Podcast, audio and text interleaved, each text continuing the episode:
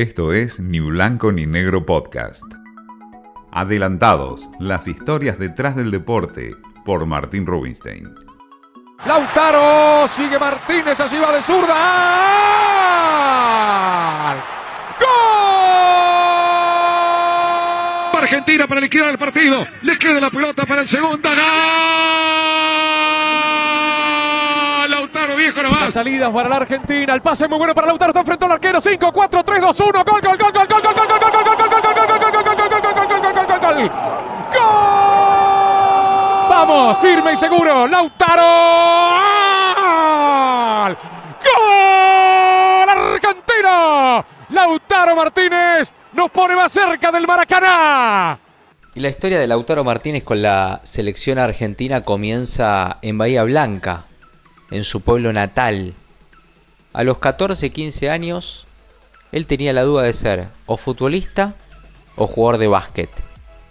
Vinieron de Racing, lo fueron a buscar, hablaron con su padre, Mario, y le dijeron que querían que su hijo juegue en la academia. Viajó solo, se mudó a, a la pensión de la academia y fueron meses duros, complicados. Hasta tuvo a punto de irse y de volver a Bahía Blanca. Debutó en el 2015. Entró por Diego Alberto Milito, uno de los máximos ídolos de la institución. ¿Cómo es la historia? Que Milito usaba la camiseta número 22 en Racing. La misma camiseta, el mismo número que hoy Lautaro Martínez utiliza en la selección argentina. Y fue una charla que tuvo con Milito en sus comienzos cuando Diego le preguntó cuál era su sueño futbolísticamente. Y Lautaro le dijo, quiero jugar en Europa y quiero ser el nuevo de la selección argentina.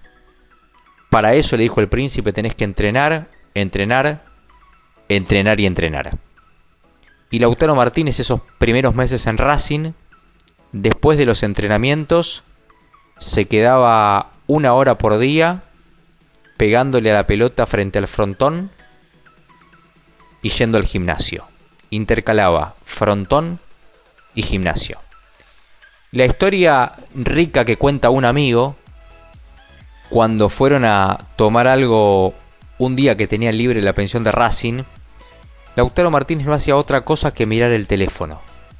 Y el amigo le hablaba y Lautaro miraba el teléfono. Hasta que en un momento el amigo se enojó, le agarró el celular y se fijó qué es lo que estaba mirando. Y Lautaro estaba mirando un mensaje de un nutricionista que le estaba armando una rutina, una dieta especial para esos deportistas de élite en Europa. Y ahí el amigo entendió que definitivamente Lautaro estaba obsesionado con ser uno de los grandes jugadores del fútbol profesional. Lautaro Martínez, el 9 que tiene el Inter, el delantero de la selección nacional que tuvo esta Copa América y que seguramente tendrá durante muchos años más.